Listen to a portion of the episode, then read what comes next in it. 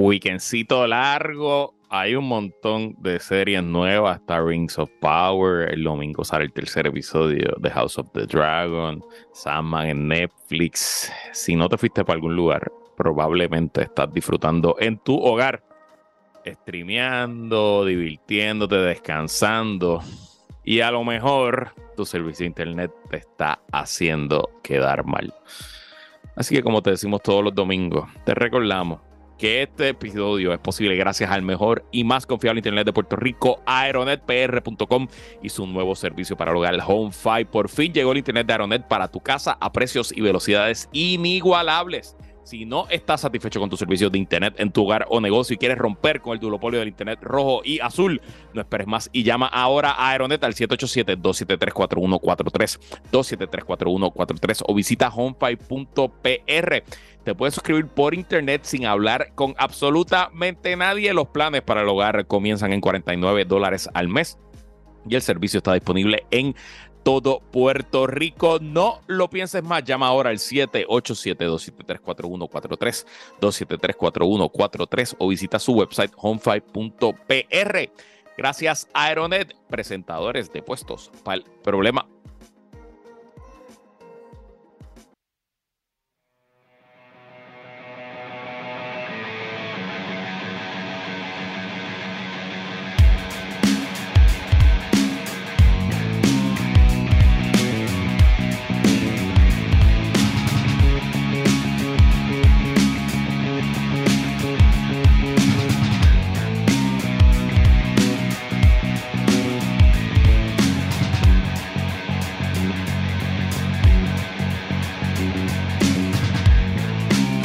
Amigos, comenzamos esta edición de Puestos por Problemas. Gracias por estar con nosotros una semana más.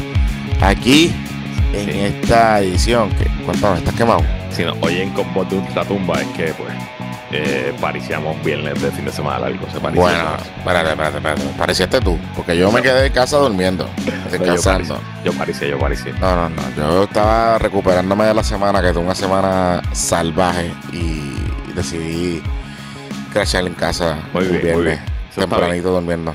Este, pero de hecho, eh, había como huracanes el viernes. Sí, o sea, una cosa por, acá en, en Guaynabo, eh, los truenos nos despertaron. O sea, literal. Era como que diablo. O sea, sí. Sí, sí, fue fuerte. Aquí los perros, los gatos estuvieron complicados. Mira, este. ¿Cómo estás? ¿Estás recuperado? Estoy bien, estoy súper bien, papi, estoy súper bien. Vamos ¿La arriba. bien? ¿La, pasamos bien? Sí, sí, sí, sí, la pasamos muy bien. Saludos a todo el equipo. Eh, nos, hicimos un outing. Como no tenemos oficina y no nos vemos nunca, pues salimos y jangueamos. Mira, eh, voy a decirlo aquí ya para que para ponernos la presión y dejarlo claro. Se supone, si todo sale como. Espérate, espérate, no, no, no, todavía no. Ok, pues no lo voy a decir. No, pues no, lo voy a decir. No lo digas, no lo digas, no lo digas porque. Lo salamos. Este, lo salamos. ok, pues no lo voy a decir. Tal vez, pues yo me pongo medio supersticioso. Ok, ok. Así que, este, pero nada, estamos trabajando para la cosa. Anyway, mira. Pendientes. Mira, este, Luisito. Oye, y no lo, no lo pusimos en rundown, espérate un segundo. Y qué bueno que no lo pusimos en rundown porque así de inconsecuente fue. Este, creo que nuestros amigos contemporáneos, René Pérez y eh, Coscuyuela, deben mirarse al, mirarse al espejo y analizar el estado de su vida y de su carrera y no hacer esto nunca más. Este, ese es mi comentario sobre, sobre la tiradera, eh, señor, señor presidente. Cedo mi turno. Yo lo que único que voy a decir sobre la tiradera es que los social media justice warriors tienen que calmarse con los hot takes de la tiradera. Esto es una tiradera de reggaetón, Corillo. Si usted es la primera vez que escucha una tiradera eh, o, se enteró que en el reggaetón pasaban estas tiraderas, antes las tiraderas terminaban en peleas, en tiroteo. Esto es nada.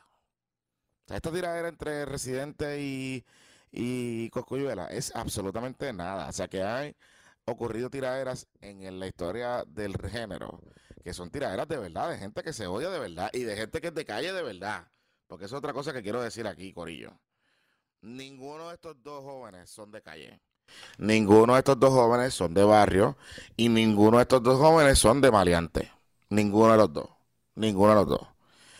Coscuyuela es un nene de Palmas del Mar, de mucho, de una familia de clase media, media alta, que se ha hecho buenos chavitos, porque tienen negocios, empresas, están en la banca, están en un montón de cosas.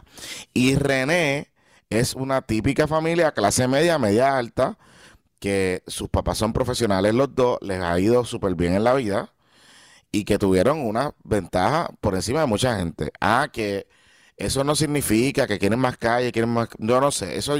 Ninguno de los dos calle, Corillo. Ninguno de los dos calle. O sea, ninguno de los dos. Los dos hablan de cosas que no saben, ni que han vivido. Se las han contado. Eh, así que, nada. Dicho eso, creo que se deben retirar. Sí, ya, ya. Yo creo que ya la tiradera, o sea, como que ya, si tú no vas a ir a todas en una tiradera, y si tú no vas a, pues, pues, pues no. Pues no. No, y es que incluso las encontré aburridas, mano. Bueno, es que la de, la de Las Residente duró 10 minutos. Sí, bueno, pero, o sea, la de Residente contra J Balvin eh, duró 10 minutos y estuvo cabrona, de principio a fin. Está bien, pero era una pista cabrona. Sí, sí. este, esto fue un, esto fue a última hora, tú sabes, Sí. esto fue ahí como que medio montado Sí. al garete. Eh, así que nada. Y son tú, white kids, aburridos peleando, tratando de revivir sus carreras, porque ambos tienen sus carreras apagadas, Corillo. Ambos tienen sus carreras apagadas. O sea, René tiene su carrera apagada y nada malo con eso. Y Coscuyuela, pues, también. Ok, Ya. bueno, vamos No a los temas. lucha. Vamos no a los temas lucha, no cojan lucha con gente que está monetizando y que está cortando sus chavitos por los videos de YouTube. Así que ya. Mira, eh, vamos para los temas. ¿Qué, qué pasa esta semana con Wanda? Ok, so? Obviamente, pues en Puerto Rico pasan tantas cosas que, que a veces nos olvidamos que una ex gobernadora de Puerto Rico está comenzando un proceso de, de un juicio eh, criminal en el Tribunal Federal. Esta Ujú. semana llegó Herrera Bellutini, eh, le dieron, le metieron un milloncito de, de O fianza sea, y tiene, llegó el mafioso, llegó el mafioso. llegó y el tiene mafioso. que mudarse, mudarse para New York. No puede seguir en Londres este, mientras dure el juicio. Eh, pero eso no es lo interesante, whatever, eso no está importante. Es que el jueves, sí, el jueves, Johnny Isabel González en el Nuevo Día, me estuvo interesante que salió en la sesión de negocios del Nuevo Día, porque pues, la historia es de Johnny Isabel. eh, pues encontraron la famosa encuesta que le hizo esta firma de consultores británica Citigroup a eh, el señor Herrera Bellutini, que luego se lo pasaron a la campaña de eh, Wanda Vázquez. Eh, breve, resumen, para que si usted no se ha enterado del caso. Eh, esta encuesta es la ficha, el, digamos, el, la pieza clave de evidencia de los federales, de los federicos, para eh, montar el el- la conspiración, ¿verdad? De que Berutini estaba eh, forzando o, digamos, sobornando a la gobernadora a cambio de apoyarla en su candidatura o darle recursos a su candidatura. Y lo que empieza esa discusión es esta encuesta. Y el timing de la encuesta coincide con una decisión ejecutiva que tomó la gobernadora Wanda Vázquez de remover al comisionado de instituciones financieras, George Joyner, y sustituirlo por otra persona que da, sale a relucir que trabajó con Bellutini y que fue recomendado por Bellutini a funcionarios de la fortaleza. Ese resumen bien sencillito. Bien sencillito. Y en, en teoría, eh, Bellutini le pagó, en teoría no, hay evidencia según la acusación, Be- Bellutini le pagó eh, 265 mil libras esterlinas, algo por ahí, a esta empresa Citigroup eh, para hacer esta encuesta. Correcto.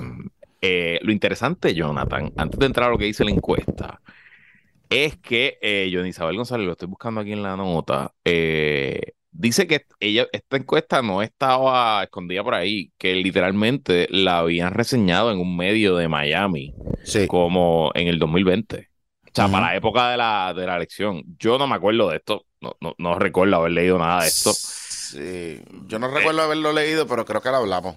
Creo que lo hablamos así como O sea, por encima. por ahí quizás tengo algún vago recuerdo de que se decía que habían encuestas por ahí, de que eh, estaba bien Wanda, que si lo del COVID le estaba funcionando, eh, etcétera, etcétera. Obviamente eh, la campaña de Pelvisi le tiró súper duro a Wanda con todo, hasta con los tenis, y eso pues me dice a mí que ellos también tendrían que tener a Wanda con algún tipo de fortaleza, pero eh, no recuerdo que esto haya, haya corrido en aquel momento. ¿Dónde está eso, carajo? Lo estoy buscando No, pero, y- pero, pero sabes que, que es curioso que lo que, que mencioné el artículo eso, porque uno pensando ahora, viendo la conspiración, pues ellos estaban tratando de fill the blanks. de crear, de crear el crear el... No, que la, que la encuesta se filtró y que un medio fue el que la reseñó y que entonces ellos se enteraron porque un medio la reseñó. ¿Me entiendes? Ah, crear la historia de que como se filtró no hay Correcto, correcto, correcto. ¿Me entiendes lo que te quiero decir? Got it. Por eso es que, por eso es que ahora yo me hace mucho sentido, ¿verdad? Sí, eso es eh, como Trump, como Trump diciendo eh, que lo, el declassified mágicamente, ¿no? Correcto. clasificado, eso, no es un delito. Sí, eso, está en el récord público. Yo me enteré porque un medio, un medio que nadie sabe cuál es, lo publicó. Ok. Tú sabes. Este, así que eh, Interesante, interesante. Pero hablemos de la encuesta, Luis, que tú vas a tener experiencia viendo encuestas. Interesante por, por, varias razones. Esto no es una encuesta típica de las que se hacen en Puerto Rico y por eso yo creo que es tan cara. Y además de la encuesta, porque fue una encuesta de 1.500 participantes. O sea, 1.500 participantes. Una encuesta típica en Puerto Rico la del nuevo día yo creo que la hacen de 800, a veces de 1000. Una campaña de la gobernación te puede hacer una primera encuesta de 800, quizás 1000. De ahí para adelante son de 400 personas. Eh, una encuesta hoy de 8000 personas, no, perdón, de, de, de 300 a 400 personas te debe salir entre 8 y 10 mil dólares. Eh, una encuesta bien hecha en, en, la calle. Si es por teléfono, si es, hay otras técnicas, pues puede ser más barata, pero pues piénsate la premium 8000 a 10000, una por teléfono la mitad de eso. Eh, So, ella lo hicieron con 1.500 personas. No dice el artículo si se hizo casa a casa o por teléfono. Eso no lo sé. ¿Cómo funciona aquí? Obviamente Citigroup no, no tiene encuestadores en Puerto Rico. Ellos contratan, eh, ellos hacen la muestra, el, el cuestionario y contratan a alguien en Puerto Rico que haga el fieldwork. Y en Puerto Rico hay varias empresas que, y varios individuos este, que, se, que hacen fieldwork. Este, eh, los que trabajamos honestamente los conocemos a todos eh, y algunos son buenos, otros son regulares, otros son una mierda y pues uno usa, pues uno va probando y, mezclando. Eh, no se sabe. Adicional, lo que dice el artículo es que se celebraron 20 mini grupos focales en San Juan, Carolina, Ponce, Arecibo y Cagua. Y eso sí es un montón. Este, una campaña de la gobernación puede quizás tener en Puerto Rico 6 a 8 grupos focales en toda la campaña y se usan quizás para medir algunos mensajes, probar algunas cosas. Hacer 20 mini grupos focales, eso yo creo que es alguna técnica, debe ser que ellos han desarrollado en Inglaterra, whatever, eso no, no es algo que yo conozca que en Puerto Rico se haya hecho. Eh, si alguien sabe, me puede escribir y, y, darme, darme la info. Este, así que en parte, pues por eso es que es tan cara. Y por eso sí tiene sentido que la haya pagado o sea, que él le haya pagado 260 mil libras por esta encuesta, este, este research, y después lo que hayan hecho, pues no me parece tampoco tan alocado. O sea, no. Tan, tan loquito, O sea, es lo que cuesta este tipo de trabajo de una empresa global que trabaja para presidentes y primeros ministros, tú sabes. Pues sí, es, lo que cuesta. Eh, interesante. Pero tú crees que la, tú crees que, o sea, porque es que cuando uno ve lo, lo, lo que la encuesta, los detalles de la encuesta, parecería ser que no había como que mucho fieldwork aquí en Puerto Rico. ¿Por qué lo dice? Bueno, lo que pasa es que, por ejemplo, en el timing que dice el artículo que la encuesta se estaba haciendo, pues ya se sabía quién, quién potencialmente iban a ser los candidatos del PPD no, lo que pasa es que ellos hicieron, aquí está, el documento ah. por este fue divulgado en el diario Las Américas, una publicación en la ciudad de Miami, fundada por Herrera Belutini. Exacto, mira para allá. o sea, en el periódico, de, en esa publicación se da cuenta de los altos niveles de aceptación que tenía la ex gobernadora según encuestas a potenciales votantes. El artículo se publicó el 23 de julio de 2020, unos 70 días después de que Vázquez nombrara a Rodríguez Bonilla en la OSIF.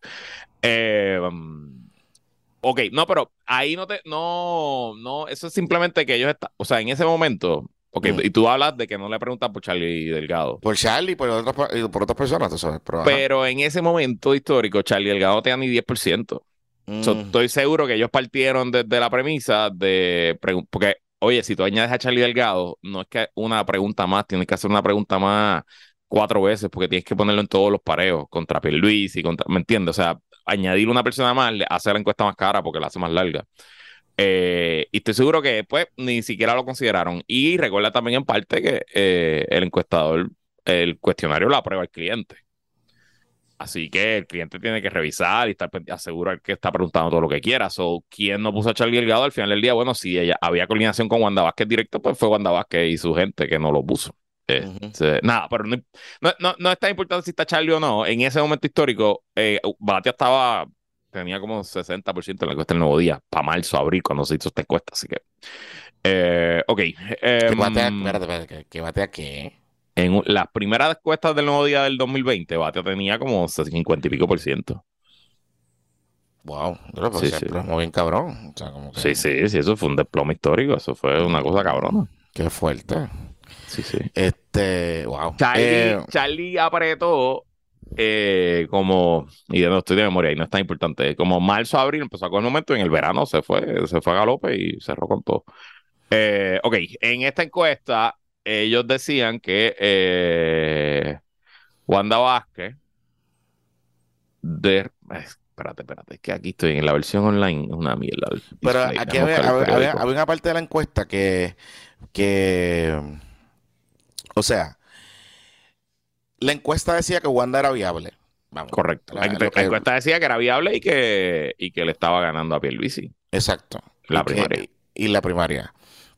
Y la encuesta decía que, que era viable. Ahora, me da la impresión, cuando uno ve cómo los PACs que después terminaron apoyando a Pierluisi y la campaña de Pierluisi para ese tiempo, eh, que ya alguien sabía o Pierluisi tenían algún instrumento que le decía que Wanda no, era tan débil nada. O sea, que no era tan eh, fácil ganarle en una primaria. Porque yo haciendo un poquito de memoria para atrás, para esa, para esa época, como tú bien dijiste hace algunos minutos, ahí apretaron los mensajes en contra de Wanda. Correcto. O sea, eh, eh, la campaña de Pierluisi tiene que haber tenido números también que decían que Wanda está. O sea, tú no haces un demolition job contra un candidato, sobre todo en una primaria que tienes el riesgo de dividir el partido, eh, a menos que tengas que hacerlo. O sea, y ellos se fueron full hasta abajo. Así Sí. que esos números, a mí no me, a mí no me están tan locos estos números. Claro, el periódico, el problema es, este, es, es que acabo de revisitar el, el artículo. No hablan de Pierluisi versus Wanda. Ellos solamente publican los resultados de, Wanda contra los otros candidatos. Si hubiera sido contra Carmen Yulín, ella daba una pela, pero eso no es necesariamente por Carmen Yulín. Eso no es ni sorpresa. no es por ella, es porque, porque Carmen Yulín ganaba 46 a 21. Carmen Yulín le ganaba Mm, en ese momento este, No, espérate, no, perdóname, discúlpame. Bueno, sí, sí, sí. Es que está medio weird la forma en que lo. Porque Sí, por eso te digo. o sea, total, la, total. ¿Cuál es el total? La- 21%, la encuesta- sí, 21%, ok. la encuesta estaba media rara como estaba diseñada. No, O- como- sé si a mí como me la está presentando el periódico, está medio weird. Sí. Y en el escenario 2 contra Batia, ella ganaba también 41 a 27. Pero a mí estos números no me importan tanto. A mí el número que me hubiese gustado era saber Pierluisi versus Wanda en ese momento, porque esa era la elección. O sea, pero bueno, debe estar por ahí. Debe estar la encuesta. La encuesta es grande, dice que es de 50 y pico páginas. Este, digo, una presentación. Eh, eso ya. 57 páginas. Diablo. Lo que sería interesante es ver si el- los federales tienen evidencia de cómo se trabajó todo el proceso del cuestionario y, de, y si la gobernadora revisaba las preguntas o su equipo en Fortaleza, porque todo eso es evidencia de coordinación. Yo me Y- imagino que, yo me imagino que sí. Yo me imagino que sí. O sea, Que- de nuevo, una encuesta. No importa si es para alcalde de Culebra o para gobernador de California. Eh, lo más importante son, bueno, son dos cosas, la muestra y el cuestionario. Pero del- la muestra pues la hace el encuestador. Pero de la parte del cuestionario, el cliente es el que tiene la última palabra. O sea, no se va, una encuesta no sale al fin sin la aprobación final del cliente. Y en las campañas específicas, eso no es el director de campaña, es el candidato. Eh, si hay evidencia de que la gobernadora misma aprobó el cuestionario, sí, sí, sí, se acabó, se acabó. Mm, Difícil, duro, sí, duro. Sí, sí, sí, sí, sí, sí, se acabó. Este, y ahí es que está, ahí es que está la cosa, ahí es que está la cosa. Mira, en la encuesta que tuvimos acceso, eh, o por lo menos el informe que tuvimos acceso, eh, le hacen un montón de, le hacen preguntas de estatus, le hacen preguntas de, Sí, sí. sí. Después, ¿sabes qué? Voy a, voy a publicar en el Patreon el, el detalle para que la vean de cómo fue que la prepararon. Eh, pero Wanda Vázquez en, en todos los escenarios no salía mal. No, no, Ah, no, no. no salía mal. No, no. No salía mal. Este. O sea, tú Yo, puedes. gen- gente muy seria pensó que iban a la primaria. Y te lo por decía. eso. Por eso. Eso es verdad. Y, y, oye, y vamos a, vamos a hacer. O sea, vamos a dejarlo de Titi Wanda a un lado y, y pensar en ese momento, Wanda gobernadora, ¿verdad? Pues salvo el revolú de las pruebas, que estaba ocurriendo en salud y las vistas y toda la cosa que pasó y después lo que empezó a salir en un momento dado, la gente pensaba que ella estaba manejando la emergencia bastante bien. ¿Verdad? En un momento dado, cuando inicia ese, ese proceso. Correcto. Inclusive los primeros meses de su administración, pues había gente que te decía, bueno, no está saliendo tan mal. Seguro. Dentro de todo, tú sabes, como que estabilizó la cosa, la gente se sentía que había alguien en control. ¿No te acuerdas que salió una, lista de que ella era de las mejores gobernadoras en Estados Unidos, que había manejado el COVID y todo Por eso, por eso. Ella estaba corriendo, o sea, tenía, tenía buena, tenía buen goodwill de la prensa. Este, en aquel entonces, su equipo de comunicaciones dentro de todo, ella comunicaba bastante bien. ella comunicaba bastante bien. Cuando ella empezó a tener problemas fue cuando empezó a salir los escándalos de las pruebas y del revolú de los médicos y todas esas cosas. Ahí es que ella empieza a perder un poco ese aura de, tranquilidad, ¿verdad? De, y obviamente pues nos enteramos del M8 y que se estaba reuniendo con gente después y, y todas esas cosas. Que ahí es que comenzó la cosa y se barranca abajo, como tal. Eh, y a salir a la verdadera Wanda, que es la que sabemos ahora, que es la, digamos, la, la que dice María López Mulero, que es una persona two face. este, que nada, o sea, volvemos. Yo puedo entender cómo tú, si tú ves estos números, y por lo que tú nos has explicado esta mañana, yo puedo entender cómo alguien puede decir, ok, vamos para adelante con estos números. Vamos a correr. Porque, pues, hay, una, en el, en el momento que retrata esta, esta encuesta, pues hay un pat para ganar. Hay una ruta, hay un camino para ganar. Pero, pero ajá. Entonces lo trae, pues bendito Batia de los Luis. Qué fuerte ese desplome, cabrón. ¿Sabes? Como que, Dios mío. Pues, así la voy a. Mira, eh, que Silva, que Silva de elección para el futuro. Eh, ¿qué, ¿Qué más te llamó la atención de el la encuesta como tal o de la historia como tal la encuesta? No, me, me lo, más es que me, da un poquito de insight en cómo funciona este corillo, cómo, cómo Citigroup hace su trabajo. Eh, este, de nuevo, si ellos fueron capaces de montar toda esa encuesta y hacer los 20 focus group, porque a lo mejor están bullchiteando, pero si lo pudieron hacer, pues, pues es un trabajo bien hecho eh, y vale lo que vale. Y una vez más señala la gravedad de este esquema y lo jodita que está Wanda Vázquez, porque esto es o sea, el gobierno tiene que probar soborno, ¿verdad? O intercambio de algo de valor. Pues aquí se cambió al director de los por algo de valor. Pues el valor es esta encuesta y esto tiene un valor inmenso, un valor bien grande, una herramienta bien poderosa versus cuando tu, tu, tu oposición no la tiene tampoco. Mírate, mírate, aquí una, a ellos le hicieron una pregunta eh, que se llama uh, Opinion Drivers en la, en la encuesta. Y le preguntan a la gente, en los focus group, le preguntan que, o a los encuestadores, perdóname, a, la base PNP, le preguntan cuál era la motivación para votar a favor de Wanda Vázquez. Y uno de los strongs era que eh, era una líder efectiva y fuerte que iba a mejorar el sistema de educación. Yo no entiendo, no sé por qué. Eh, que estaba enfocada en los issues que son importantes y que se merecía la reelección, decía la, la gente en, o sea, como su motivación principal para votar a favor de Wanda Vázquez. ¿Y cuál era lo que lo estaba motivando para, para votar en contra de Wanda Vázquez? Eh, la primera razón era que iba a reducir el coste de vida, no sé por qué. Y la segunda era que decía una cosa y hacía otra. O sea que te da un poco, ¿verdad? Ese, ese vibe de cómo, de cómo la gente la percibía a ella como tal, en ese momento, o sea, particularmente la base del PNP, que es a, donde ella tiene que dirigirse en, ese momento. Así que, eh, y te habla también, en esa misma pregunta, le dice a la gente que cuál era la razón para votar por Pierluisi y era que era Pedro Pierluisi. O sea, que era un reconocimiento de él. Sí, claro. Como líder, más nada. O sea, como que no, no se acordaban de nada en particular. O sea, que es interesante. Es interesante. Nada, a los amigos de Patreon la voy a publicar para que la vean porque hay un par de cositas chéveres en este documento que nos hicieron llegar. que es de las encuestas de la encuesta como tal, digamos el documento que está haciendo referencia al reportaje de Es la, es la presentación. No es Es la presentación, no es la encuesta, como tal. Sí. Exacto, es la presentación. Es la presentación. No, po- y porque adicional, una encuesta te entregan, un, digo, te lo- a mí me gusta que me lo den impreso, eh, te entregan los crosstabs, así, tablas y tablas que tú puedes nerdear allí, estar horas mirando y haciendo combinaciones de mujer, joven, este, madre escenario, soltera, escenario, ¿sabes? como O sea, escenario, sí. escenario, escenario, y escenario, jugar ahí, tú sabes. Eh, sí, sí, creerte, sí, tú sabes. eh, eh, este, ¿Cómo es Cambridge Analytica? Sí, Cambridge sí, sí, Analytica. olvídate, olvídate. Ok, ok. Y, y- y en verdad es hasta mierda porque te hace daño, porque si, si tú buscas, cuando empiezas a romper el grupo, el margen de error aumenta bien cabrón. Ah, una Bien cosa cabrón. importante. Las encuestas usualmente tienen de error, las que uno lee por ahí 3 a 4%, como esto es una muestra mucho más grande, es 1500, pues la- el margen de error nada más es 2.6%. O sea que es una buena encuesta, en teoría.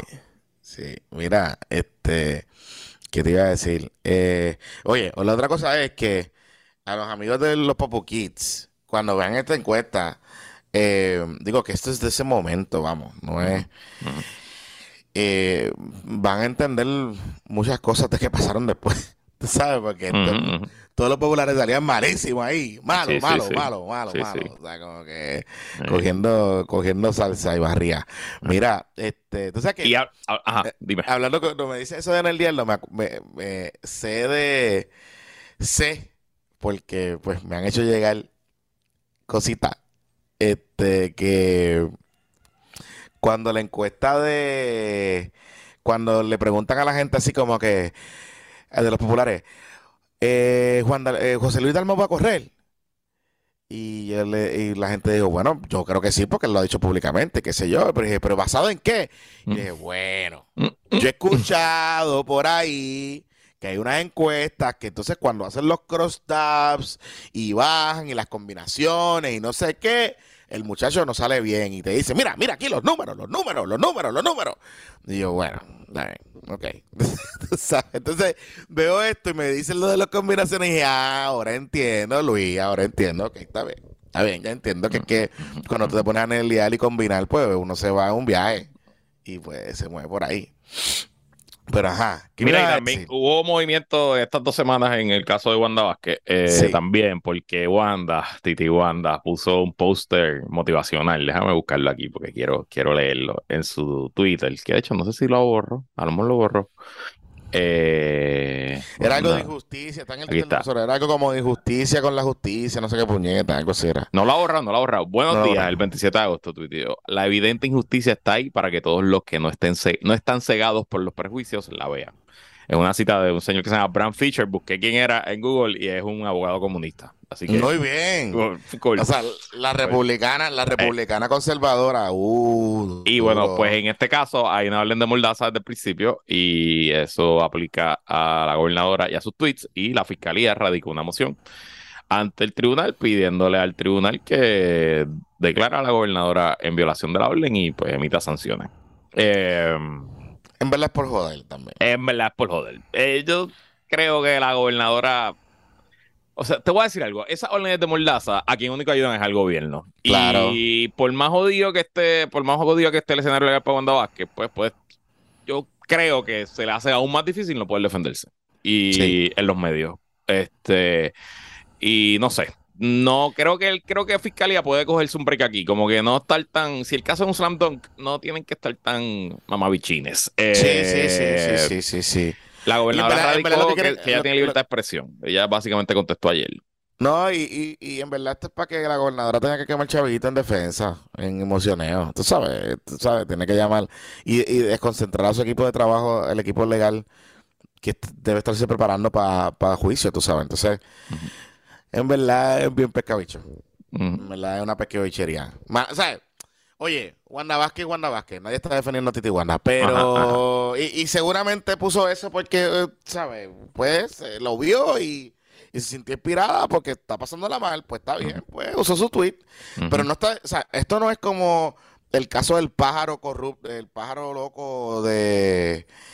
de que fue el otro caso que la Sí, sí, eh, Sixto este George. hombre, ajá, este Sixto Sixto George. Pero si estoy yo estaba a lo loco. O sea, a lo loco. Sí, Sixto. George está a lo loco. Pero esto no es lo mismo. Un tuit ahí. ujú, ujú. Este, claro, yo, me, yo presumo que la fiscalía, como están como han tenido varios casos donde hay varios pájaros locos que han ido a las redes sociales y le caen arriba y no sé qué, pues están siendo un poquito extra, extra juiciosos, pero en verdad se nota que es por joder. Se nota que es para joder a Wanda. O sea, que, lo que quieren es joder. Y, ser unos pescabichos. Pero bueno, nada, así es esto. Mira, eso es lo único que ha pasado con el caso de Wanda, por, el momento. Ah, todavía no hay, no hay fecha de juicio ni nada. Y esto, esto va a durar el, antes del juicio, va a pasar más de un año de seguro. O sea que sit down y hold your horses. Porque oye, hablando, hablando de, de casos federales, Abel Nazario. Pues, hermano. Esta semana. Porque, y, recuerden algo, porque la gente estaba un poco confundida. Abel está preso ahora mismo. él está cumpliendo una condena, creo que ah, lo acusaron dos veces. Lo acusaron dos veces. De dos cosas diferentes. De dos cosas diferentes. Y él ya está cumpliendo la y primera en la primera salió culpable por jurado. Por jurado, sí. sí, Y le pusieron una sentencia ahí como tres años, una cosa así, o dos años. No, no, me acuerdo, una cosita ahí. Y la segunda, el segundo caso que estaba concurrentemente corriendo eh, pues entonces lo que hizo fue que esta semana alegó una culpabilidad. Yo presumo que por dos razones. Uno, porque se quedó sin chavito, porque estando preso no puede, no puede hacer, este, no puede contratar a, a Rengue para que le haga un party allí de recaudación de fondos en Yauco. Pero nosotros sí podemos contratar a Pimpirengue. Pero, pero nosotros sí. Pero, y, y lo otro, y lo segundo van, a estar, van a estar los PPP Awards. Ya, ya, vayan, vayan guardando la fecha. Ajá. Ok, y, y, y, y, lo, y lo otro que me que me llama la atención es que, el, eh, que hay una cosa aquí que la gente olvida. Los candidatos a puestos electivos y a puestos públicos que están acusados, ¿verdad? De esta índole, en la medida en que tú estás preso y que tú no tienes acceso a los medios y que tú no tienes, eh, digamos, paz por el pueblo para que la gente te vea y te diga, estamos contigo, a ver, y todo ese tipo de cosas, pues la gente se olvida. La gente sí se olvida de ti. Y se olvida de que tú estás pasándola mal.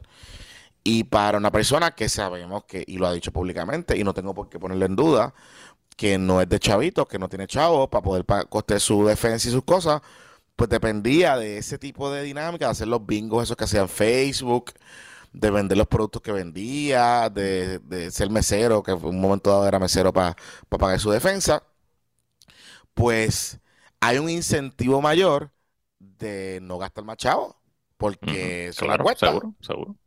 Le cuesta. Sin contar que declararse, declararse culpable, pues es un poco más. Eh, va a recibir una, una mm, sentencia más leniente, ¿no? Este, una, un preacuerdo. O sea, lo expone a un preacuerdo, un poquito más razonable. Así que, que no lo que lo que voy con esto es que no les extrañe por qué lo hizo. O sea, este hombre está pelado, está todo jodido. Y pues, Da pena, ¿verdad? Pero pues, eres what it Este, nadie lo mandó a hacer lo que hizo. Así que nada, a ver, Nazario, por allá. Esas son las únicas cosas que ha pasado a nivel federal en estos días, ¿verdad? Importantes de los políticos en Puerto Rico.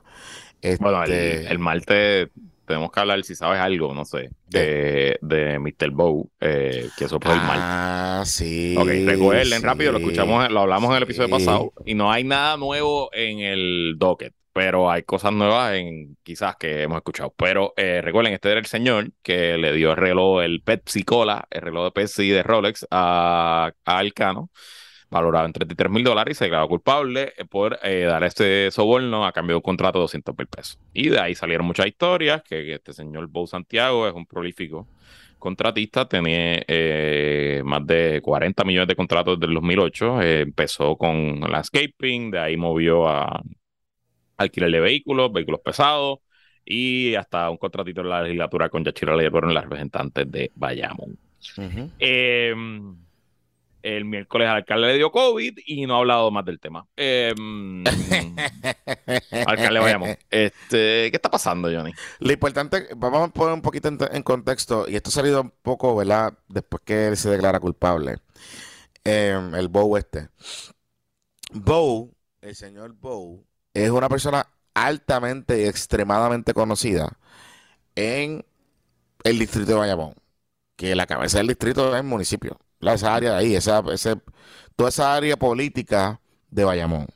Y usted sabe que el O sea, es el centro y corazón de la militancia del Partido No Progresista. Correcto, O correcto. sea, de Bayamón hasta todo ese distrito completo. todo eso por ahí, todo eso por ahí y donde no gana Y se corre desde Bayamón. Aunque haya un Correcto. alcalde, o sea, el alcalde de Tobaja eh, es un basal del King of the North.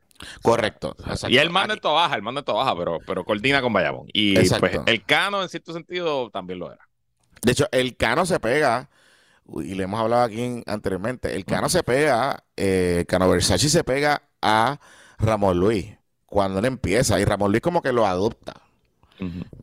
¿verdad? Porque puede ser un alcalde más joven, nuevo, etcétera, y hacen expresiones públicas, tienen cositas juntos, eh, ellos firmaron como un acuerdo ahí de entendimiento que Bayamón le iba a pasar este materiales eh, y, y equipo, de hecho, creo que le, pre- le, pre- le prestaran- le prestaban equipo y Bayamón los pagaba y, y qué sé yo, un revuelo así.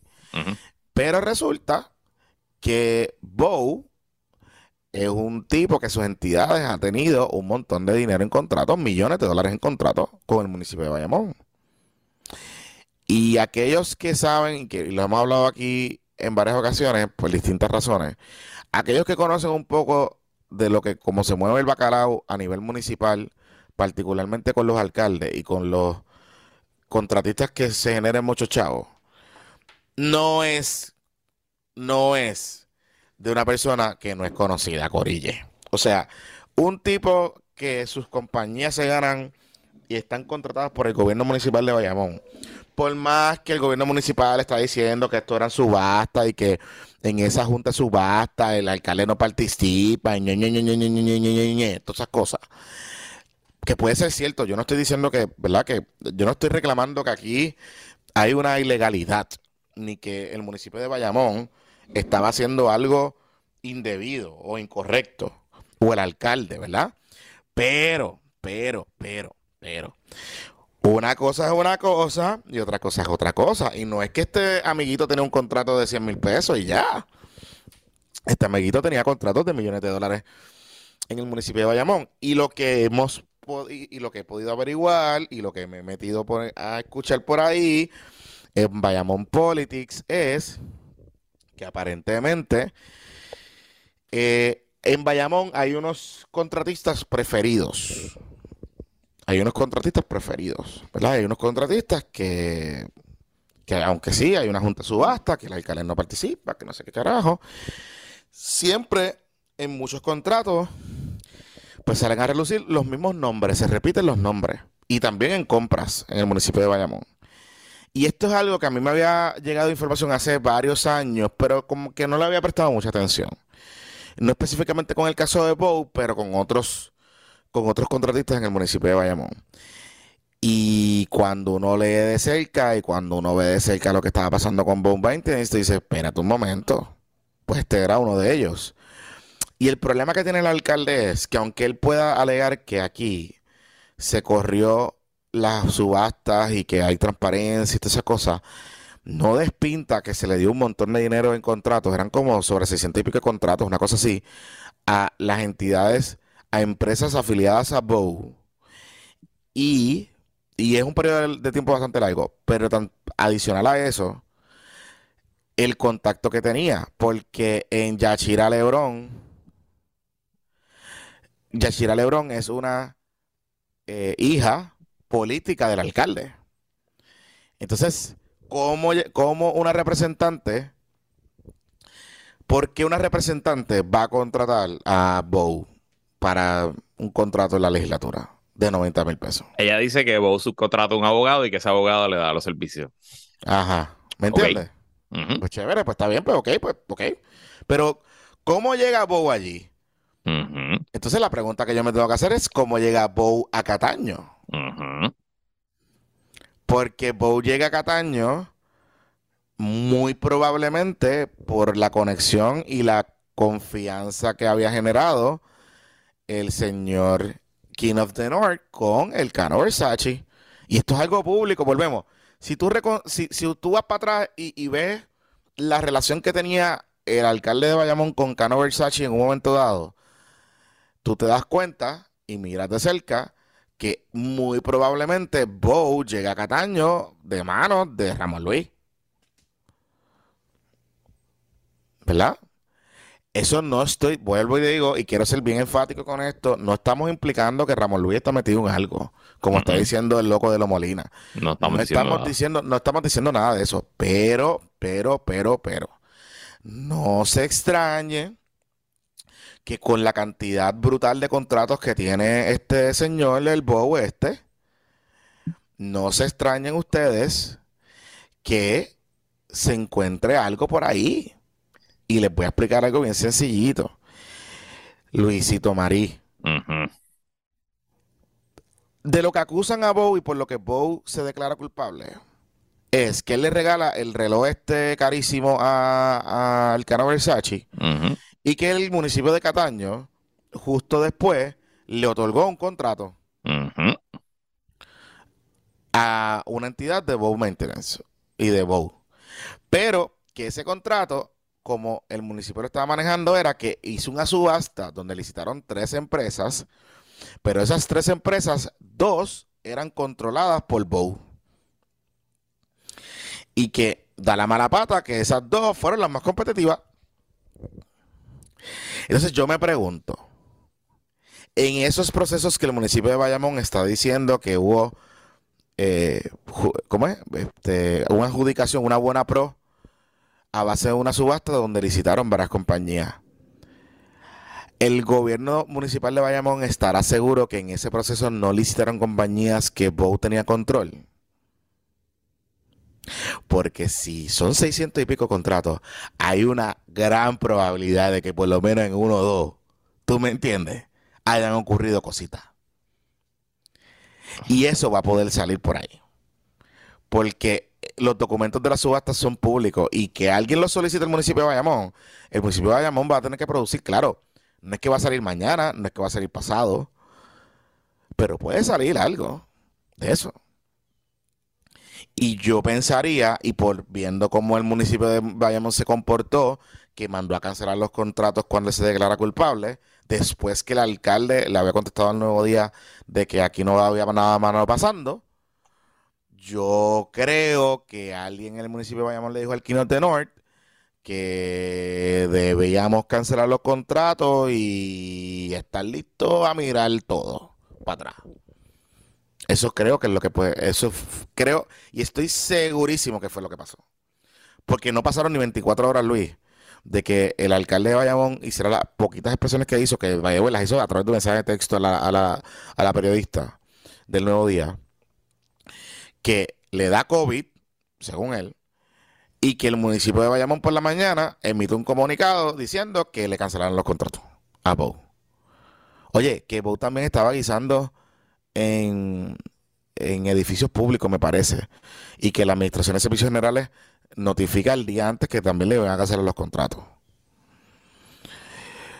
Así que está un poquito duro, está un poquito duro, y yo anticipo que esto puede ser un potencial papelón para Bayamón.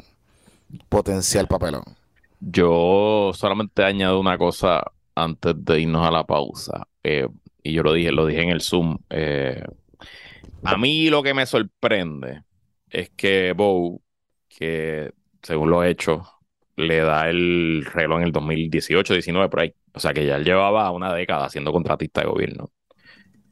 Eh, eso quiere decir que esto es una persona que es un veterano en, en contrato de licitación pública y yo, yo he participado en licitación de proyectos, ninguno a ese nivel y muy, o sea, no, no pasan de 5 o 6, eh, no son 600, pero un proceso engorroso, complicado, tiene muchos papeles, una jodienda. Eh, y la facturación de gobierno y todo eso es bien complejo. Eh, y llevo tantos años haciéndolo que pues ya yo sé cómo funciona y sé lo que eh, debo hacer para ser exitoso, etcétera, etcétera. Y si a mí en 10 años me vinieron al alcalde a pedirme un reloj Rolex, pues yo voy a salir corriendo allí. O sea, lo primero que voy a hacer es como que, what the fuck, ¿qué carajo es esto? Entonces, pues que a él, siendo un veterano de 10 años, el 2018, no chiste y le lleve el Rolex al alcalde, no sé, Johnny. No Está sé, duro. no sé. Está duro, Lu- está duro, Luis. Está duro. Eso es lo que me- eso es lo que te digo. Eso es lo que te digo aquí. O sea, está duro. Está duro. Por eso te digo, o sea, más allá de que, o sea, el Cano, ya sabemos que el Cano es un ratero. Fino, pero ratero. ¿Verdad? El Cano estaba aprovechando su, su acceso al, al dinero que había en el gobierno municipal, a la, a la cartera del gobierno municipal, al tesoro del gobierno municipal, que ya hemos aquí hablado anteriormente que ese municipio de Cataño es un municipio que recibe mucho dinero, muchos ingresos. Es un municipio que es uno de los municipios más ricos que tiene Puerto Rico y con una población bien reducida. O sea, cuando tú lo llevas a número de, de lo que reciben en ingresos eh, y lo llevas por, por, por, por, por- por cabeza allí, es un montón de chavos. Es un montón de chavos porque hay fábricas, hay un montón de cosas allí industriales. Así que eh, eh, ya sabemos que, que el Cano es un ratero. Pero, mano, no sé. O sea, Bo no es ratero. Porque es que tú darle, o sea, no es, cabrón, no es, ¿me entiendes, Luis? No, es- no fue un donativo de mil pesos a la campaña. No, no. ¿Me entiendes? No fue que te presté unas tumbacocos para que... no. Sí, sí. Te, te presté unas tumbacocos ahí para que tú eh, eh, llevaras un mensaje de, de la pandemia y, y me diste un contrato después. O sea, no, no, no es eso, no es eso. Es un reloj carísimo. Que no lo vende todo, que de hecho, no lo vende todo el mundo. O sea, que Bo tuvo que ir a un contacto para conseguir el reloj, ¿me entiendes? Está complicado. Complicado, complicado, complicado. Y volvemos. Yo no estoy insinuando aquí nada. No tengo nada ahora mismo, hard evidence, para yo decirles a ustedes. Para yo decirles a ustedes, mira, en Bayamón está pasando algo. Ahora, no es far-fetch, en palabras de Miramart, que en la cantidad monumental de contratos que tenía esa empresa con el municipio de Bayamón y empresas afiliadas, vaya esto a saber qué puede pasar y qué se puede encontrar ahí. Y si yo fuese el alcalde, estaría un poquitito preocupado. Un poquitito preocupado. Porque alguien se puede interesar y puede empezar a mirar esos contratos. Y esas adjudicaciones. El abogado de Bob fue enfático en decirle varias veces a los medios que su cliente no está cooperando. Ok, Ok. Ese es el muchacho, tú sabes, los muchachos, los muchachos son, son leales, Luis. está bien, está bien. Son leales. Mira Joey Fuentes, mira Joey, mira Joey. Mira, vamos a la pausa. Ah, Antes de ir a la pausa, antes de ir a la Ajá. pausa. Ajá. Se retractó el abogado de Joey. Oye, es Juaco. verdad. Juaco, Juaco, cerrate Matienzo. Eh, Ju- Juaco, ¿qué pasó ahí? Juaco. Oye, Recuerde- Ajá. eh, eh, vamos, recuerda, ¿qué fue lo que pasó? ¿Qué fue lo que pasó? ¿De qué Habíamos hablado en el, último episodio que Joaquín Monserrat de Matienzo, abogado de Joey Fuentes, eh, amigo del gobernador Pierluisi, que se declaró culpable por eh, delitos relacionados al Super PAC de Pierluisi. Eh, ustedes recordarán que el viernes en la noche, el viernes tarde el, mm, de la semana pasada, en primera hora, eh, Joaquín Monserrat le dijo a Frances Díaz, la periodista, si no me equivoco, que Pedro Pierluisi le había pedido a Joey Fuentes que creara el Super PAC y lo administrara. Y días más tarde, eh, después de que salió nuestro episodio del martes, o sea que no vino hasta hacer hasta el miércoles jueves, eh, eh, pues Juaco se retractó y dijo que había cometido un error. Que todo lo demás se mantenía, pero que no, que su cliente no le había dicho que Pierluisi le había ordenado a mandar a hacer el, el Super PAC. Claro que sí, claro que sí, claro que sí. Yo sé, yo sé qué fue lo que pasó. Yo sé qué fue lo que pasó. ¿Sí? Y les puedo decir. ¿Sí? sí. ¿Qué pasó? Sí, sí, sí, sí, sí, sí. Cuando sale esa entrevista, a Juaco lo llamaron a capítulo. Obviamente, me imagino que Y. Ajá. y no solo que lo llamaron a capítulo, que me dicen que en esa llamada hubo una comunicación friendly, un friendly reminder, de que si no se retractaba públicamente, que iba a haber una cartita legal, oficial, formal. Para que entonces él dijera y explicara qué él quiso decir con esas expresiones. Y basado, y basado en qué él está haciendo esas expresiones. Porque, claro, tú, no es lo mismo tú decir, no es lo mismo tú decir, este, pues el, alca- el, el Joey es tremendo amigo y pues le toca, le tocó. A tú decir, que es lo que recogen los medios y que está grabado también, porque eso estaba, eh, había un video allí, a tú decir que a él le pidieron que hiciera eso.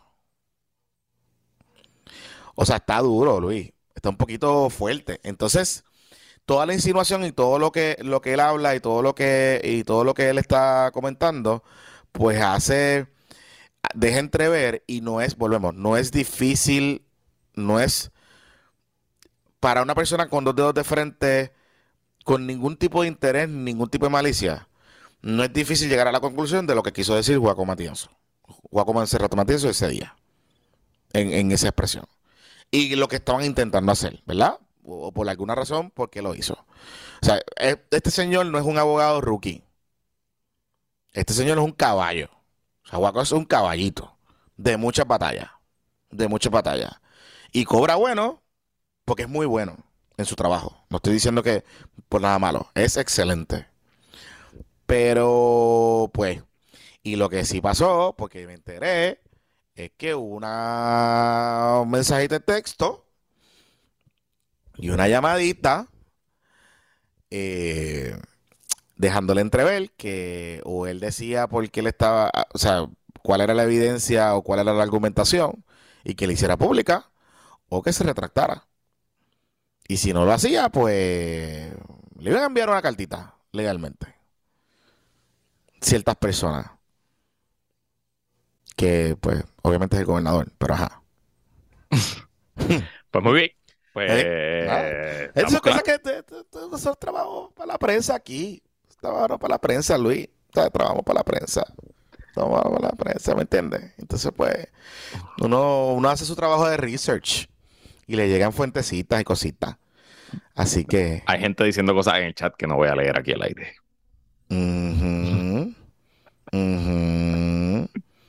Vamos a la pausa. Vamos. Bueno, y añádele tiempo a tu día y permite que mi delivery haga el trabajo duro por ti. Si tienes un negocio, barra o restaurante o simplemente quieres quitarte el estrés de hacer la compra de Costco, de Sam's, de Walmart, de cualquier tienda en Puerto Rico, llama a los amigos de Mi Delivery y ellos lo hacen por ti. Ellos fueron nuestros socios para montar el Christmas en July, nos ayudaron con la compra, con la transportación, con cualquier cosa. Lo que usted necesita, escríbele a Luis y a Jorge en Mi Delivery. Los puede escribir aquí mismo por WhatsApp, 787-903-2131, 787-903-2131 y síguelos en todas las redes sociales como Mi Delivery PR para que vean el montón de servicios que tienen disponibles para ti o para tu negocio. Añádele tiempo a tu día con mi delivery. Regresamos. Nosotros íbamos a hacer un episodio bastante light, tú sabes, estamos de fin de semana hacer feriado, todo el mundo está desconectado. Pero, siempre me llega información y a veces no puedo dejarlo pasar. Y entonces, tú sabes, hay que trabajar para la prensa y los amigos y, eh, y después dicen y todo ese tipo de cosas y hacer nuestro trabajo. Bueno, este este, oye, que pasó un poquito por debajo del radar y lo, comenté en uno de los Picochitos Report hace como una semana. ¿Tú te acuerdas que salió a relucir lo de Caribbean Business? Que estaba cerrando, que no sé qué, pues. Pues resulta que parece que no está cerrando. ¿Ah, sí? Ajá, ellos le enviaron una carta a, a Sandra Rodríguez Coto eh, notificándole la intención de que la iban a demandar por difamación porque ellos alegan que la información que ella publicó en, en la columna de ella y en el programa, en la página esta de Pollo Maldonado, en Hey Boricua, creo que se llama, em, la, esa información no era correcta, ¿verdad? Porque ella insinuaba que el periódico iba a cerrar y que lo que había salido, que iba a cerrar, que no sé qué. Claro, cuando tú lees la columna, la, la información de lo que ella estaba diciendo ahí, no necesariamente constituye un acto libeloso ni de calumnioso, porque ella está haciendo referencia a unos periodistas que, que le dieron información, ¿verdad? Que hablaron en récord, diciendo que el periódico les debía dinero y que les debía dinero hace varios meses y que debería un montón de chavos y que ellos están en un proceso reclamando, en un proceso de reclamación de salarios.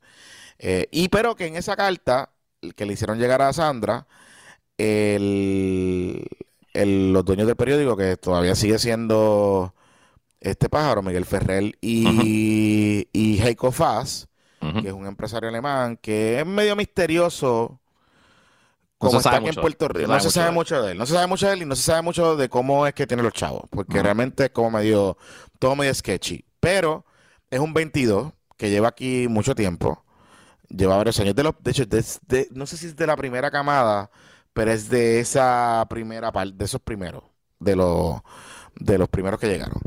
Y que, eh, pues nada, que en esa eh, carta ellos están diciendo que ellos no, como todos los las empresas en Puerto Rico, como muchas empresas en Puerto Rico, pues están pasando por un proceso que están bregando y que se están reorganizando y parece que intimaron que es que se van a ir a quiebra y que se van a reorganizar en quiebra, en un capítulo de quiebra. Eh, y que entonces le dijeron a Sandra que tenía que retractarse, que no sé qué, porque estaban calumniándola. Yo creo, o sea, honestamente, yo fui a leer para atrás otra vez la historia y pues Sandra sí da su opinión y qué sé yo, pero no, no, no, no está inventando, o sea, no la está sacando del aire. Hay, fue- hay personas citadas ahí. O sea, hay una historia, ¿me entiendes? Entonces, pues, nada, se lo menciono porque pasó en estos días eh, y pues pasó un poquito por debajo del radar. Pero ¿tú ¿sabes qué pasó también por debajo del radar, Luis? Ujú. Sé de qué vas a hablar, sé de qué vas a hablar. Nuestro amigo Juan Dalmao, digo, ya que yo no soy su amigo, porque aparentemente pues están chismados, este, con nosotros, ¿verdad? Por la cobertura continua sobre el chat falocrático, Ajá. que no le vamos a bajar. Ni a él, ni con él, ni con él, ni con nadie. Pero él lo viene sepa. ya mismo. Espérate ahí. Él lo- tuyo viene ahora, lo tuyo viene ahora. Hombre. Pues resulta que. Y tú te acuerdas que en el episodio con. Bueno, tú no te acuerdas porque tú no estabas, pero lo escuchaste después. En el episodio que nosotros entre, que yo entrevisté a Juan, a Juan Costa, Ajá. de lo que pasó en las manifestaciones, la primera manifestación aquella de frente a la fortaleza, que la policía lo agredió y esas cosas. Él nos contó que hubo. Yo le pregunté específicamente si hubo abucheos a otros líderes. Y él dice en ese episodio de que sí, de que hubo abucheos a otros líderes políticos, que incluían a Juan Dalmau. Porque le hice la pregunta específicamente. Claro, no entramos en el detalle, porque, pues, honestamente estamos hablando de la policía y después eh, hablamos de él, o que eso desató la ira de él esta semana y todo ese tipo de cosas. Y pues, ajá, whatever. Eh, eh, no, no entramos en el detalle, pero salió a relucir en la coma de público ayer, el viernes, un vídeo donde se ve el momento que Juan Dalmau está subiendo a la tarima y el abucheo era duro. O sea, el abucheo era duro, duro, duro. A Juan Dalmau. Pero eso me confirma que toda la gente que estaba abuchando, los que empezaron el abucheo, todo el mundo allí fue la gente de Lo Molina. Por eso. Y por hablé eso. con, hablé con este, dos personas que estuvieron con Tatito ahí, que trabajan en la cámara, y me dicen que, que quienes estaban instigando ahí, y jode que jode, y que se les iban detrás, era el corillo de Lo Molina. Sí, sí, sí. Ese es el corillo que yo les digo que siempre están eh, en las actividades llegan y están tocaditos, están sonados. Se ven Sí, que están sí. metidos en algo. Y, Sí. Y están y se ponen imprudentes, se ponen agresivos, etcétera. A mí me contaron, yo no sé si, si en esa conversación que tú tuviste con esas personas salió a reducir, pero me contaron que inclusive en un momento dado, cuando están saliendo, sacando a Tatito de allí y que hubo personas que se quedó eh, de la, de la cámara, una de estas personas amenazó o, o sacaba una cuchilla o algo allí. Este, y que ellos, hubo personas que de verdad se asustaron. Que no era, o sea, que esto no era más allá de, o sea, habían intenciones de que si Tatito no se iba, le iban a meter las manos a Tatito allí. Este, y pues se puso la cosa bien violenta. Bien violenta en un momento dado. Y oye, y volvemos. Mira, yo sé que la gente puede estar encojonada con Tatito, o con el que sea, ¿verdad? Este, pero si usted le va a gritar, o va a hacer, o va a insistir, o va a encima- a intimar cosas, lo que sea, pues el político, la figura pública, es él, no es el resto de la gente. O sea, los que están alrededor son empleados de, de la Cámara, la que están allí con su, con su jefe. Pues si usted lo quiere abuchar y el jefe se va a llevar, pues chévere, pues, pero no le emprenda contra la, la- la otra gente. Pues esa gente no tiene nada que ver. O sea, la, la figura pública y política es Tatito. Y con el que usted está encojonado, pues, pues usted está encojonado con Taxito, pues, pues cállala arriba. Derecho tiene a gritarle derecho y hacer lo que quiera. Hacer Pero, lo que hacer que los cojones. exacto. Pero, pero, pero el resto no, tú sabes, porque pues. Pero nada, em, eso pasó. Hay un video por ahí corriendo. Yo te, te tengo que decir que estoy un poquito on defense con el sonido. No sé. Mm, ahora, o sea que todo puede ser manipulado. Pero lo único que me convence del video que es legit y que la gente que puede ser que la gente que sea que estaba escuchando eran los de los de Elo, la inmensa mayoría. Lo único que me convence es que eh, había el pájaro este que trabaja con Elo, que es el que, de la brigada social, de la brigada legal, que era también amiguito de Nogi, pero después se pelearon. Y... Sí, el que testificó el de Miguel Romero. Ajá, ajá. que ahora resulta que no es abogado. Que no es abogado, sí, sí. Ajá. Este, ese, eh, estaba allí grabando y se veía y sale la, eh, sale la imagen. O sea, el, el video de, del abucheo a, a Juan Dalmao es desde, las, desde el área donde estaba el equipo, la, gente de Elo. Entonces me llama la atención porque lo único que yo te puedo decir que pues, me convence un poquito de que eso pasó es que Juan para de hablar. Como que él está hablando y como que se aguanta. O sea, como que o sea, cuando tú estás, cuando hay un montón de ruido tú sabes que están hablando y que tú quieres que la gente te escuche, pues eso fue lo que me, como que me causó sospecha de que hmm, yo creo que esto pasó. Yo creo que esto pasó.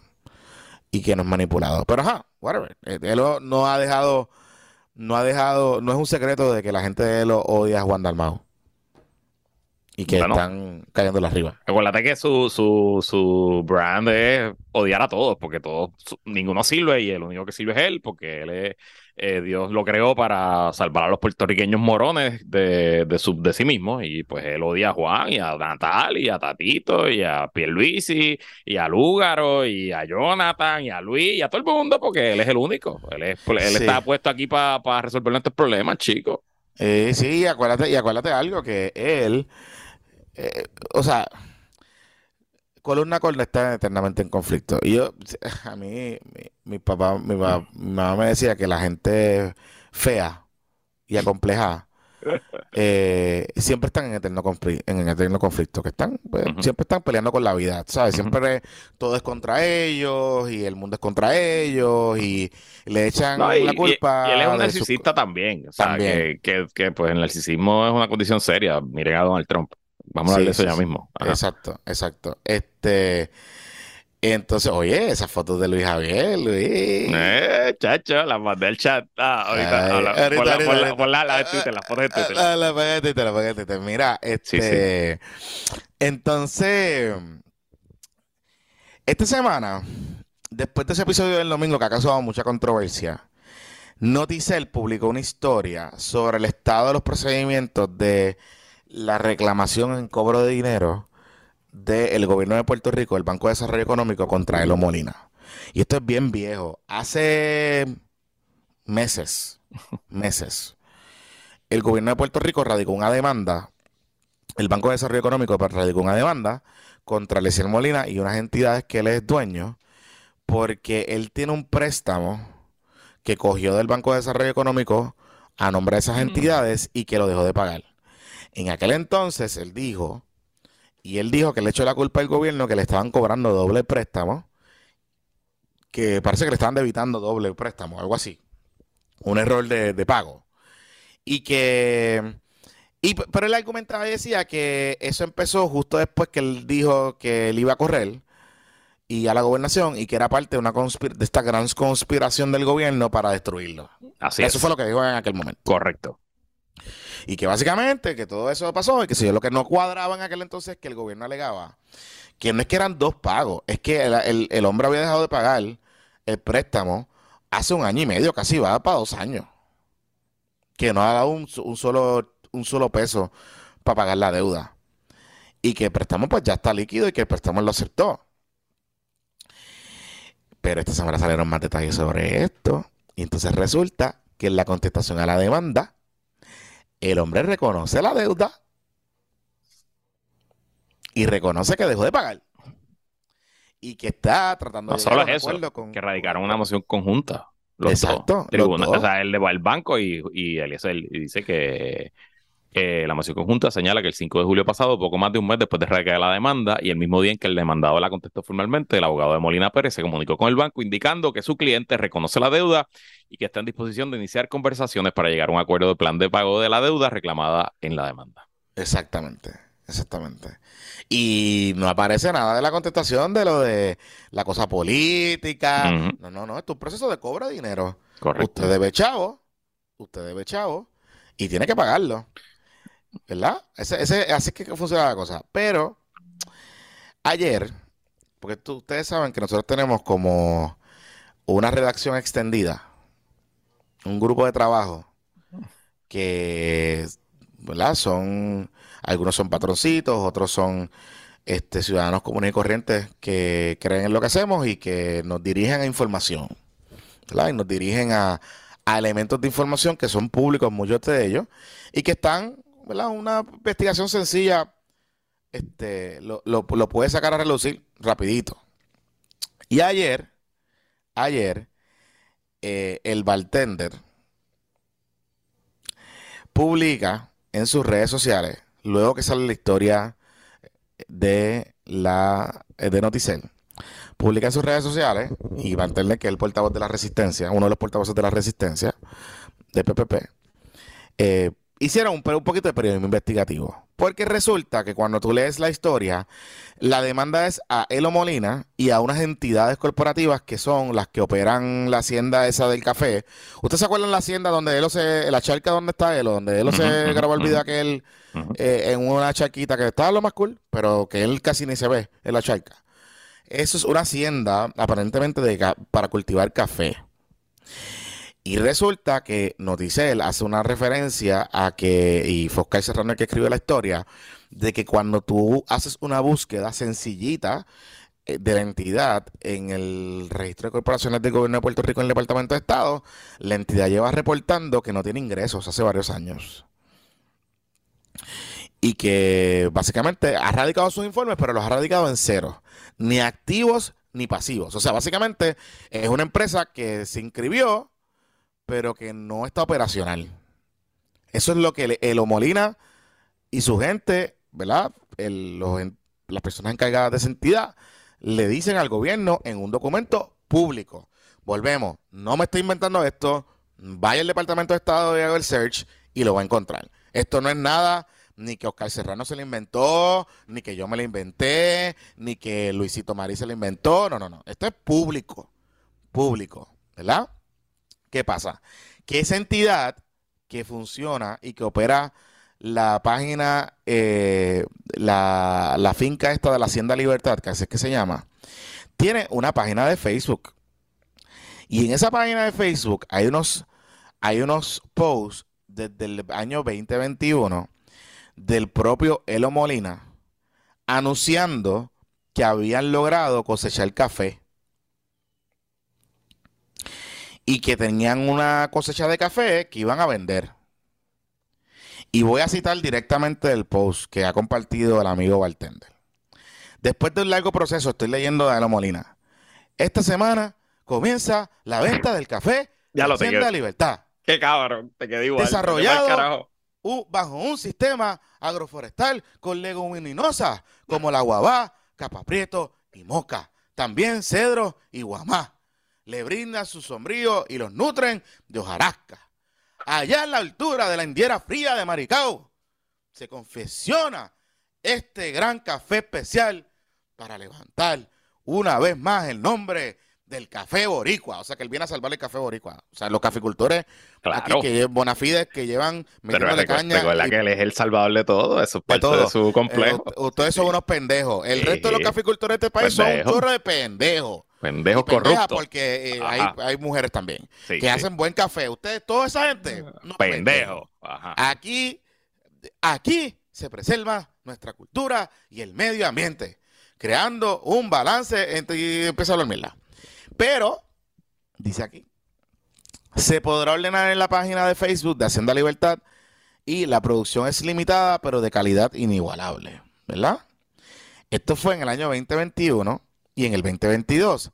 La propia página de Hacienda Libertad dice que empieza a eh, compartir contenido de gente que compra el café de Hacienda Libertad Hmm. en los Hmm. años 2021 y 2022.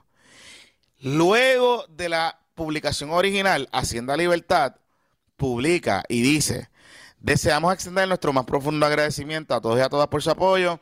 Nuestro café ya se agotó. Vuelvo a repetir, nuestro café ya se agotó. Y confiamos que esta próxima cosecha sea exitosa. O sea, o sea, Elo, colonna corta. ¿A quién le estás mintiendo, caballito? ¿O vendiste el café o no vendiste el café? Oye, y lo, pudiste, lo pudo haber regalado, yo no sé. Yo, vamos, no, no estoy diciendo que. Pero si tu Hacienda Libertad, que es la hacienda que te culti- que cultiva el café allá en la Indiera Fría en Maricao, ¿Cómo, cómo, cómo es que lo diría? ¿Cómo es que lo diría él? Deseamos extender nuestro más profundo agradecimiento a todos y a todas por su apoyo. Y vendimos el café por la maceta. Para ti, Carmelo. Volvemos. La, no quiero ser aquí una persona mala y tirarle la mala a Elo como me dicen algunos. No es eso. Vamos a los datos. Volvemos, Elo. ¿Vendiste el café o no vendiste el café?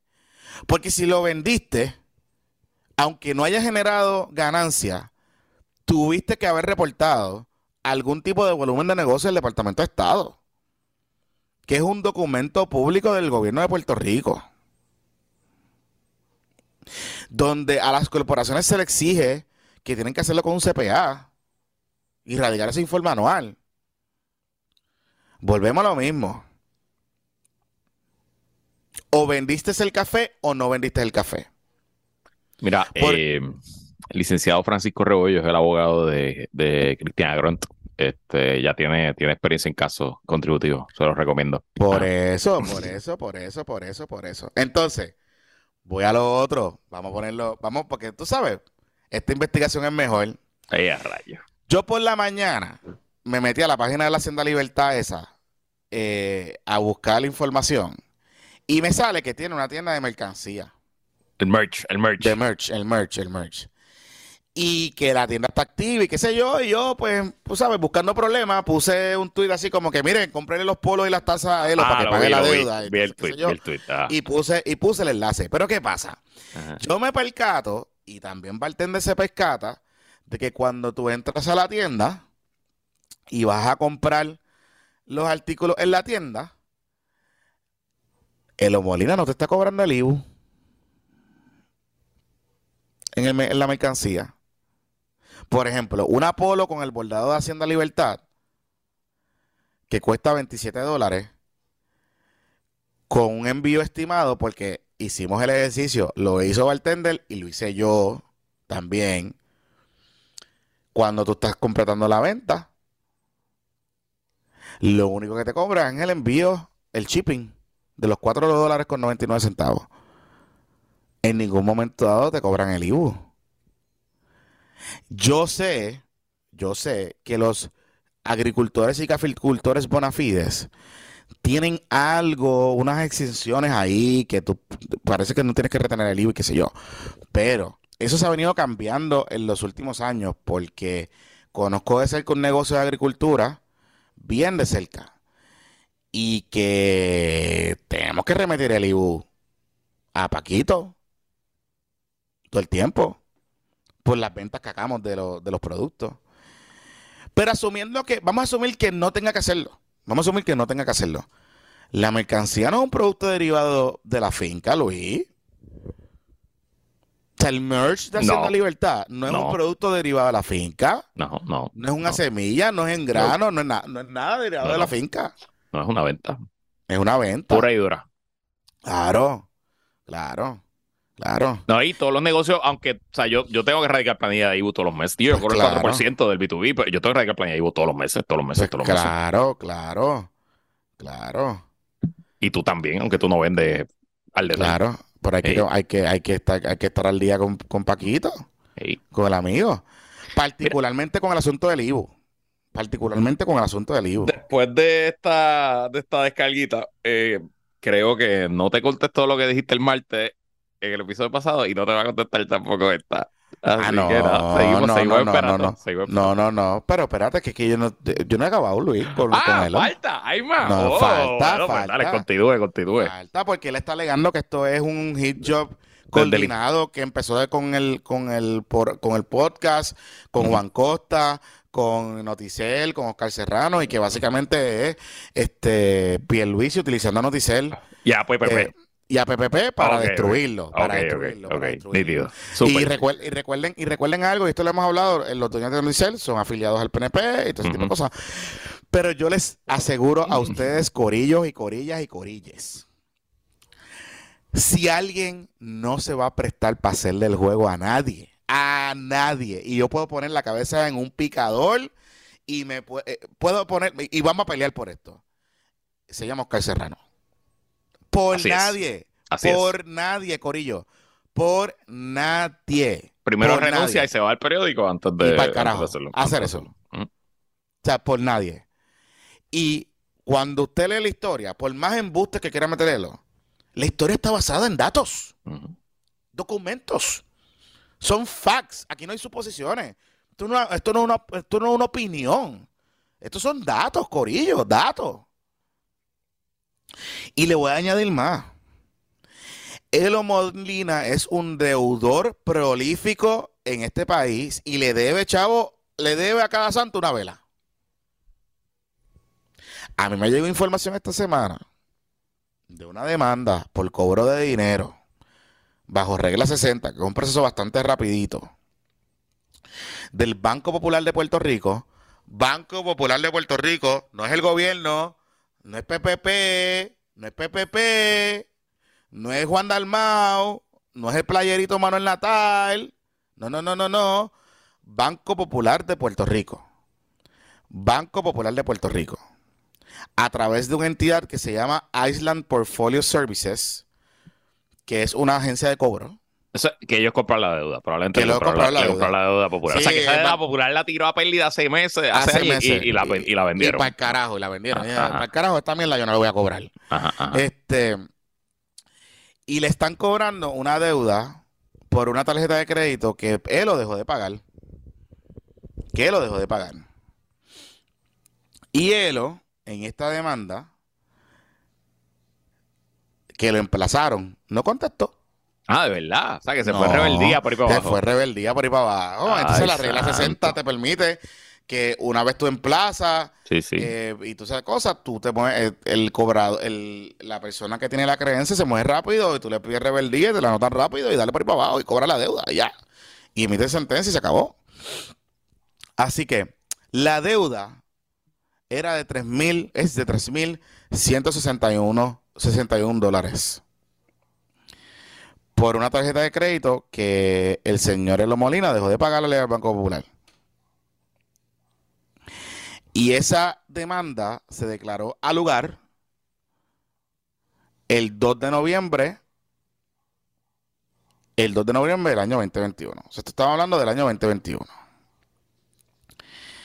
El 22 de abril, eso fue, estoy hablando específicamente de la moción, la moción es lo que le pedía la, la parte demandante. El 22 de abril celebraron una vista y la parte demandada, columna corta, no compareció ni envió representación legal alguna. O sea que no Sí, sí, contestó. se fue, se fue por el fast track, el proceso Fast fast, track. track. de la ley 60. Así que Arregla eso. evalua- eh, evaluada la prueba documental, y estoy citando, ¿verdad? Para que después no digan que yo me lo estoy inventando, que tengo la mala, todas esas cosas.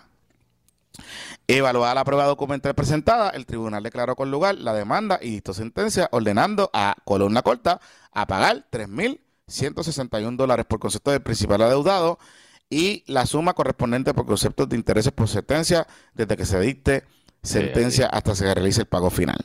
El caso, el número del caso civil es el SS202 1CV00575.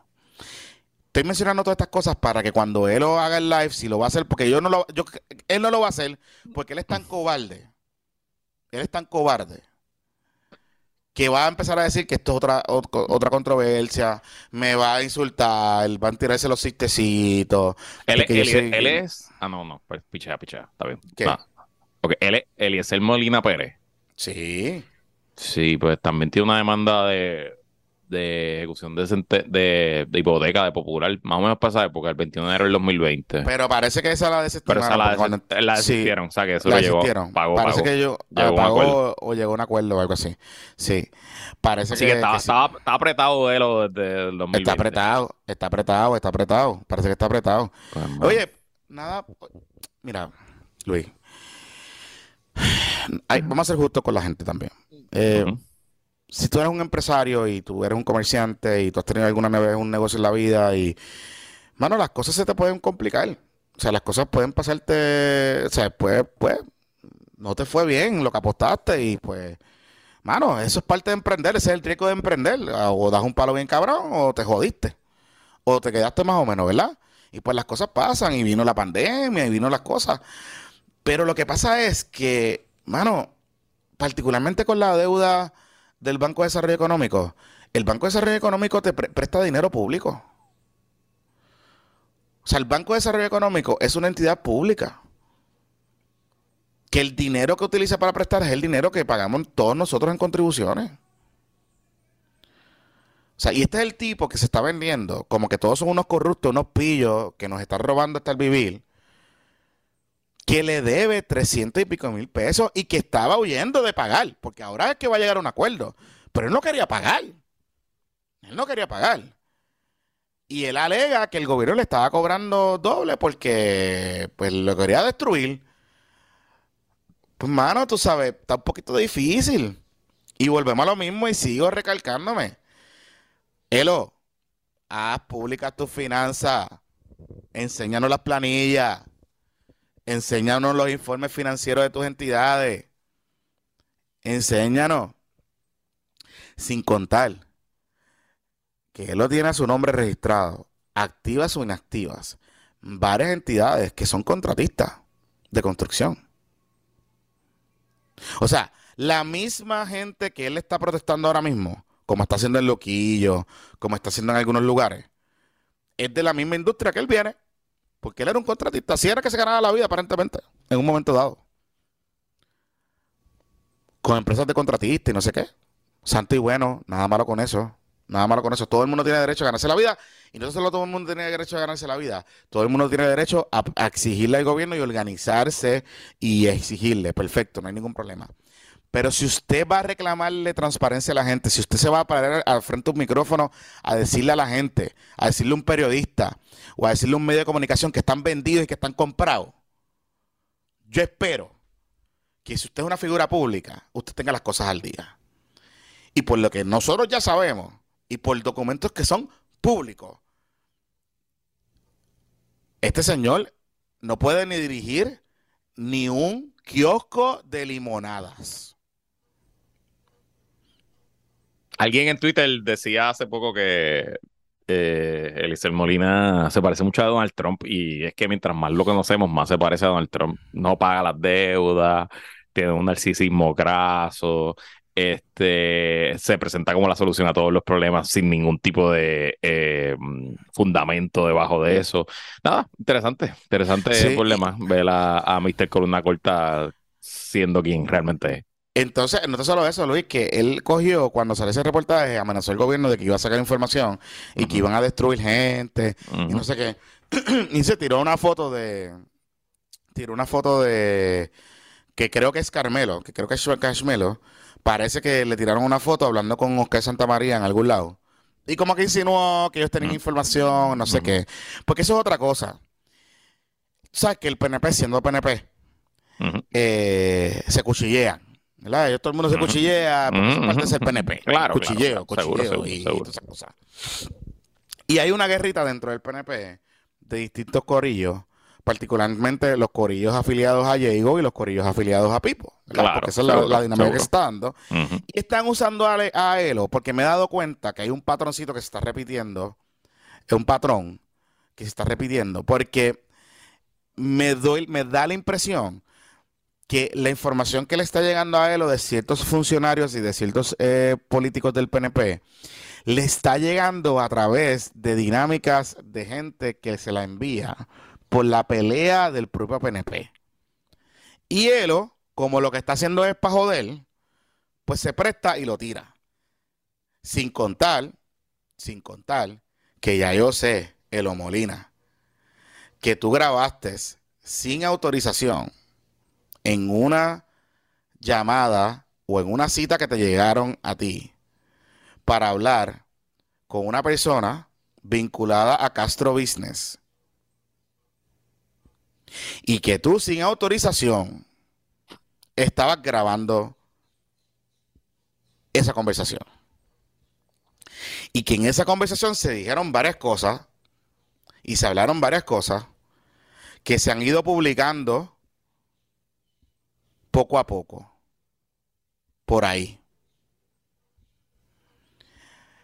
Y que en la dinámica de la triangulación que yo les hablé hace algunos meses que hay entre eh, Elo publica información, Sandra publica información, el urbanista publica otra información, el otro publica otra información, de crear un ecosistemita de medios ahí, entre una cosa y la otra, muchas de las cosas las está sacando de esa conversación que tú grabaste de manera irregular e ilegal. Porque si usted no lo sabe, en Puerto Rico es ilegal grabar conversaciones privadas sin que la otra parte sepa que lo están grabando y que esa parte consienta. Para que sepan. Es ilegal. Entonces, que es ilegal, que te pueden reclamar en daño si tú utilizaras esa información y esa grabación. Sí, pero demandarla de lo de daño no tienes dónde cobrar. Si bueno, más pelado, bueno, pero que ejecuten allá en Diera Fría el charco, la charca. Ah, bueno, estaría nítido. La charca, la charca. La, la charca. Oye, la charca que tiene privatizada, porque para entrar a la charca tienes que pasar por la propiedad privada. Lo mismo que le reclama a la gente que tiene, este, supuestamente que privatizan las costas y que no dejan pasar a la gente. Nada. Porque es que las aguas, todas las aguas en Puerto Rico y las costas son públicas incluyendo los ríos, para que sepan, todas. Aunque el río quede dentro de una, de una propiedad privada. Es FYI, ¿verdad? Pero nada, vamos a dejarlo ahí. Y vamos a ver Estados Unidos, pero lo hacemos la semana. Mira que sí, pero te iba a decir. Si, lo, si, lo, si se pone mejor, se daña. No creo que valga la pena tragar otro tema ahora. Claro, claro. Oye, Pelín perdió. Perdió. perdió. Bueno, pero eso no. O sea, Qué bueno, eh, para los demócratas, whatever, pero eh, piensa en Carmen Yulín. No perdió necesariamente porque la demócrata era mejor, sino porque Palin tiene unos números terribles. O sea. Sí, Pelín ya es un papel. O sea, en Alaska no la quieren. Pues, digo, ahí también hay rank voting, que en Alaska se, esta es la primera elección, si no me equivoco, que, tú, que tiene choice voting, que tú votas por tu primera opción, tu segunda y tu tercera opción. Entonces en la suma y la resta, y así que se escoge. Eh, así que hay cosas interesantes pasando, pero, pero yo no leería demasiado más allá de que pues, la candidata era Sarah Palin. que está papeloneando, que es una papelonera. Vamos a darlo hasta ahí que la fuerza lo acompañen, que tengan todo un excelente fin de semana, aquellos que se vayan, que se vayan por ahí a, a janguear y a, pasarla bien. Yo voy a coger el, feriado, no voy a estar al aire el lunes, pero regreso el martes. Yo tampoco, yo estoy repitiendo programas, así que. Eh, sí, sí, sí, sí, sí. Hay que, aprovechar, hay que aprovechar los días feriados. Así es. Ah, se me cuida, muchachos. Bye.